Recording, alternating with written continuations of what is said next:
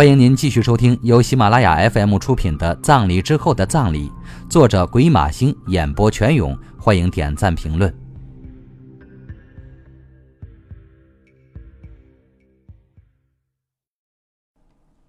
第三十五集，每个人都在说谎吗？洛平的笔录：一，与白丽莎的关系。我们结婚七年后离婚。她跳高枝去了。她跟我结婚的时候已经怀孕了，是沈世强的种，但我不介意，因为她是个漂亮女人，而且她和沈世强都给了我好处。二，生日派对。白丽莎说了几句难听的话，我就当没听见。吃完饭，我跟女儿聊了几句，就回去了，没有多待。三，关于沈世强。白丽莎是他转手给我的，丽莎跟他生过一个孩子。我跟沈世强平常没什么来往，但也不是完全没有。我如果手头紧了，就去跟他要一点。我不贪心，他也从不吝啬。但是我们很少说话，我们的身份不同了嘛。沈世强跟他老婆的关系还不错，他一直怕他老婆，但又忍不住要在外面花。四。关于药物，我把药贩子的电话给了白丽莎，是他自己联系的，我不知道。他经常找我干些不上台面的事。他找我合演过强奸戏，为的是要挟沈世强。他还找我调查过郑恒松，我不知道他为什么要调查这个人。有很多事他都不告诉我，我也不关心，只要他给我钱就行了。五。关于施永安，施永安就是小气了点，每次我去都盯着我的手，看我有没有带东西去。人还不错，脾气好，外面也没女人。据我所知，他除了偶尔看看黄色电影外，没有什么别的不良嗜好。这是小文告诉我的。他有次去他的房间，正巧他人不在，电脑没关，被小姑娘看见了。六，关于宋恩。挺漂亮的娘娘腔，丽莎的男人之一，没接触过。不过丽莎好像挺喜欢他的，每次去见他都打扮得很漂亮。一会儿说宋恩喜欢这个香水，一会儿又说宋恩喜欢他的头发垂下来，真是一对狗男女。七，关于施正云，不了解，没接触过。小文好像挺喜欢他，在我眼里，他跟他爹差不多。是那种黏了吧唧的衰男人，除了工作好一些，我没看出他有什么优秀的地方。不过话说回来，只要他有钱，对小文好，我是无所谓的。他不喜欢白丽莎。八，关于齐海波，一个挺漂亮的女人，她曾经跟我见过面，向我打听沈世强跟白丽莎的关系，好像在挖什么秘密。这些记者问起问题来，一个接一个，真厉害。那是好多年前的事了，大概是五年前吧。五月份，具体日期我不记得了。我没见过他几次，他后来就很少跟我说话。看见我，眼睛都好像长在头顶上。那次他跟我见面，好像是怀疑沈世强跟白丽莎生过一个孩子。我不知道他怎么会知道这些的。我当然没跟他说实话，我跟他打太极拳。后来我被糊弄过去了，我把这事告诉了沈世强，沈世强当然也不会亏待我。后来我才知道，原来这小女人要问沈世强的事，是因为她跟沈世强有关系。真看不出来她那么烂，不过她的车挺漂亮，蓝色的，还载了我一程。九。白丽莎的死，我不知道她是不是自杀，反正她死了对我也没什么好处。如果说谁杀了她的话，我觉得她老公施永安最有可能。他不喜欢她，经常跟别的男人打情骂俏。我不知道他们之间有没有那个事，但是我晓得白丽莎经常睡书房，估计这男人憋出火来了。第二个案子。白志忠毒杀案，案发时间九月五日下午四到五点，案发地点 A 区火葬场礼堂。施永安，我那天是下午三点左右到的。我跟每个客人都寒暄了一会儿，因为太伤心，我的朋友莫忠玉一到，我们就一起回家了。他说想去我家坐坐，我们已经好几年不见了。我们离开火葬场的时间是四点二十分左右，那时候仪式已经开始了，我没有参加。我跟白志忠没说什么话，我们关系一般。他不喜欢我，我不知道丽莎在他面前说过什么。我发现他拿我当仇人。施正云，我是下午三点四十五分左右到的，我在火葬场的小卖部买了包香烟。所以耽搁了几分钟。我到仪式礼堂的时候，看见莫中医在跟白志忠说话，我没跟他打招呼，就直接走了进去。仪式很快就开始了，我坐在最后一排，小文跟我坐在一起，齐海波没有来，他向来对这种家庭活动不感兴趣。我没跟白志忠说过话，只看见他忽然倒下。沈世强这么说：“我不记得是什么时候到的了。我到了之后，白志忠就把我拉到大厅的角落里，问我几年前施永安的女儿死的时候，有哪几个人去吃豆腐饭。我给他算了一算，生日派对上的那几个人大致都在，只是除了骆平、骆小文和齐小波。他又问我，我们那次饭局是什么时候散的？我说我不记得了。”我的确不记得了，那是六年前的事了。我去过一次厕所，从厕所出来的时候，我在厕所旁边的花坛角落里碰到洛平，这家伙正在悄悄做他的生意呢，跟过去一样，他是到哪里卖什么，抓紧一切机会赚钱。我们聊了几句，接着我就去参加仪式了。宋恩，我是三点三十分左右到的。我一到，白志忠就拉着我问了一堆问题，是关于六年前施倩云的豆腐饭的。他问我是哪几个人参加，还问我是谁先走的。我记得是沈世强先走的，因为他老婆打电话给他，丽莎很不高兴，他一直说他想让他看个人，叫他等等，但是他还是走了。白志忠跟我说完话，我在礼堂外面喝了杯饮料。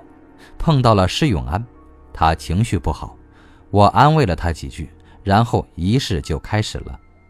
白志忠跟白丽莎感情不错，也许是自杀的吧，当然这是我个人的看法。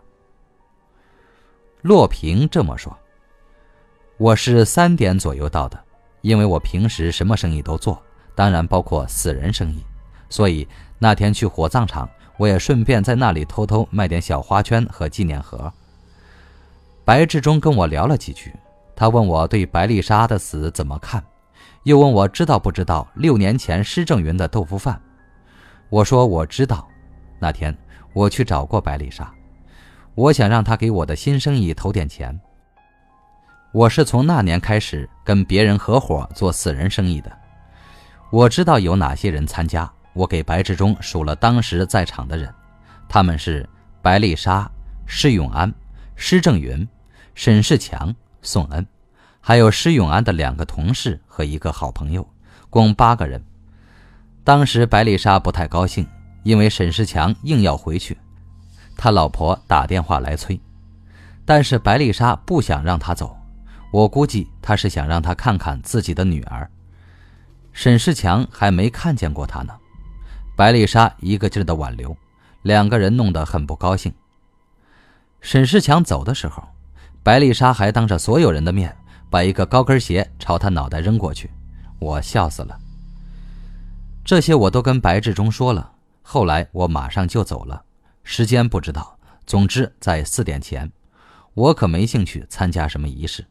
我还约了朋友打牌，我是后来听小文说的才知道白志忠的事。莫中玉，大约在三点五十分左右。白志忠跟我见的面，我们说了五分钟话。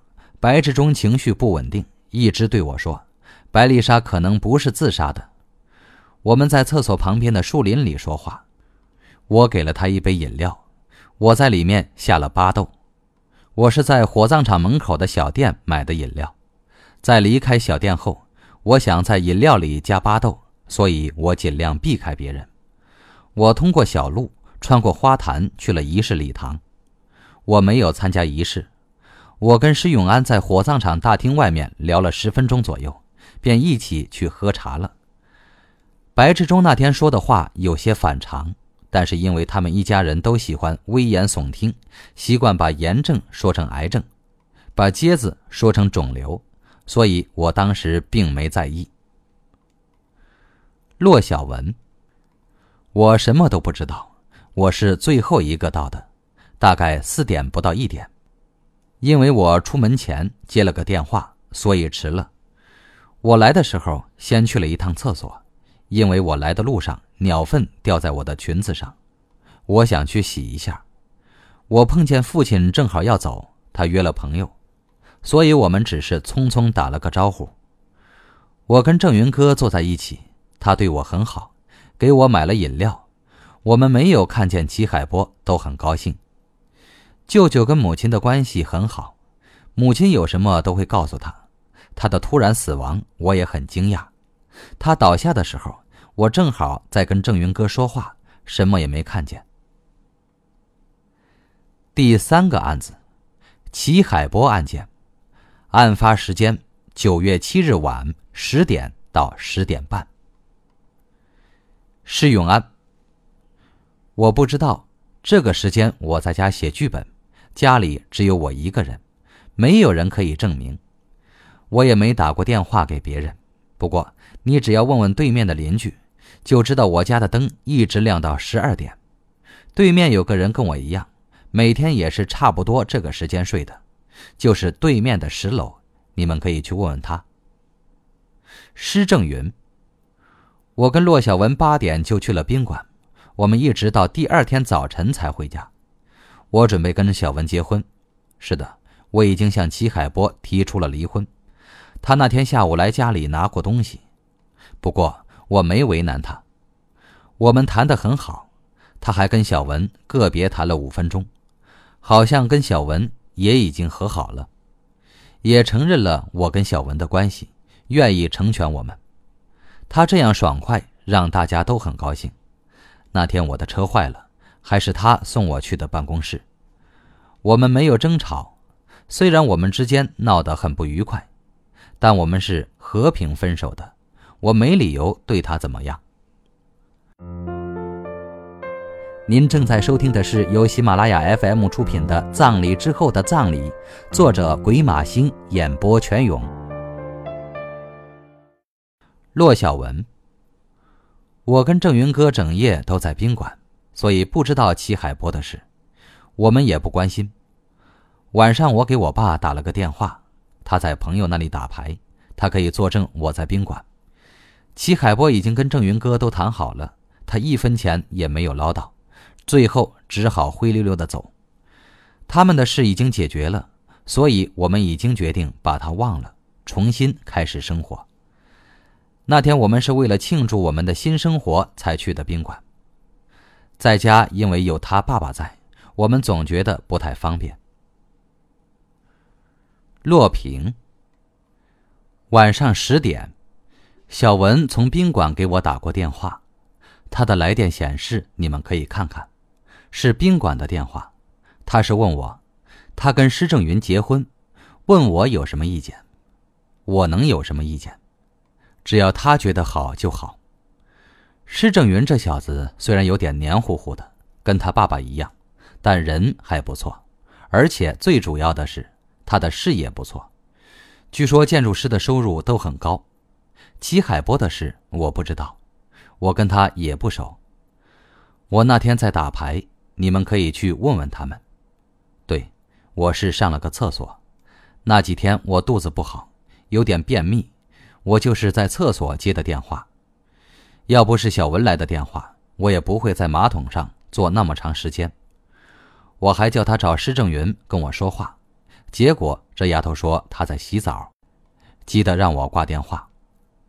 我本来还想教育教育她，后来想想就算了，以后有的是时间。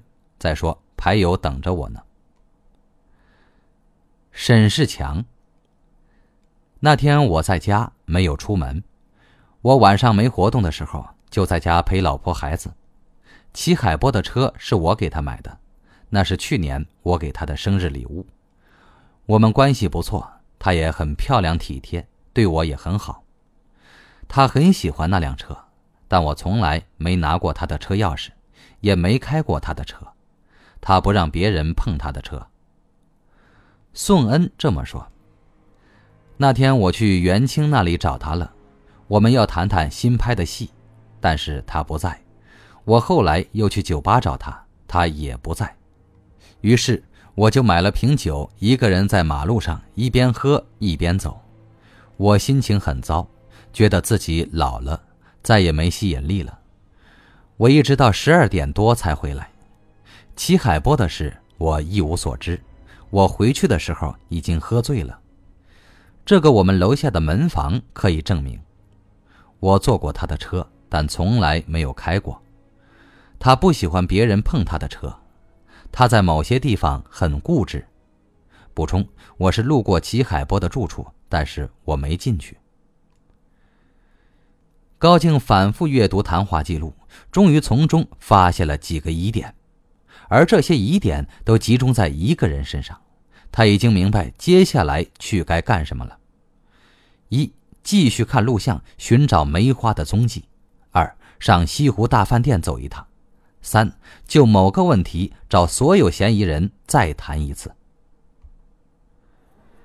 晚上七点半，高静和莫兰一起来到跟梁永胜相约的咖啡馆，梁永胜已经先到了。他跟往日一样，穿着笔挺的名牌西装，打着深蓝色领带，头发梳得整整齐齐，身上飘散着一股古龙香水的味道。你们来了，梁永胜站起来跟高静握了握手。高静本能地注意到梁永胜的目光朝墨兰扫去，露出几分惊讶。他连忙解释道：“我觉得墨兰应该来。”欢迎我吗？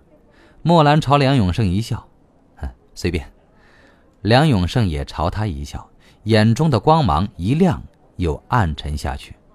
他礼貌地坐下了，并没有跟他握手，这让高静略微松了口气。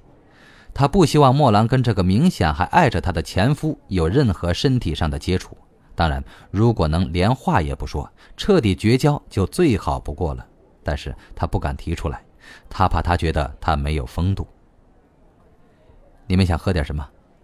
梁永胜看着他，又看看莫兰，虽然只是一瞥，但他总觉得梁永胜看莫兰的时间是看他的三倍。想当年，他们三人也曾经坐在一起过，不过当时莫兰坐在梁永胜身边，梁永胜总是当着他的面亲他的脸，这曾让他备受打击。不过风水轮流转，现在终于轮到他有机会报复梁永胜了，但是他是不会以牙还牙的。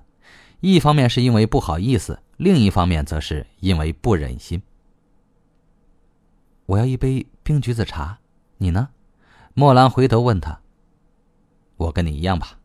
眼下他对喝什么一点兴趣都没有，现在他只想快点知道梁永胜为什么要跟高静离婚。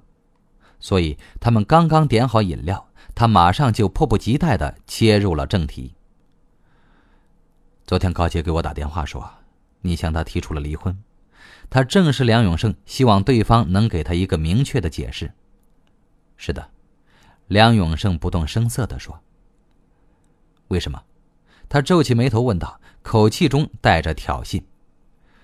梁永胜朝他温和的笑了下。我向他提出离婚的原因有两条：一，我不能容忍欺骗；二，我不爱他。梁永胜说到这儿，有意无意的瞥了一眼莫兰，这一眼让高静看得火冒三丈。他觉得梁永胜好像正当着他的面在用目光抚摸他。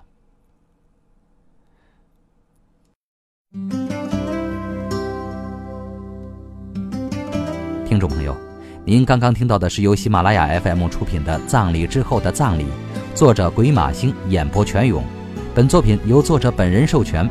更多精彩有声书尽在喜马拉雅 FM。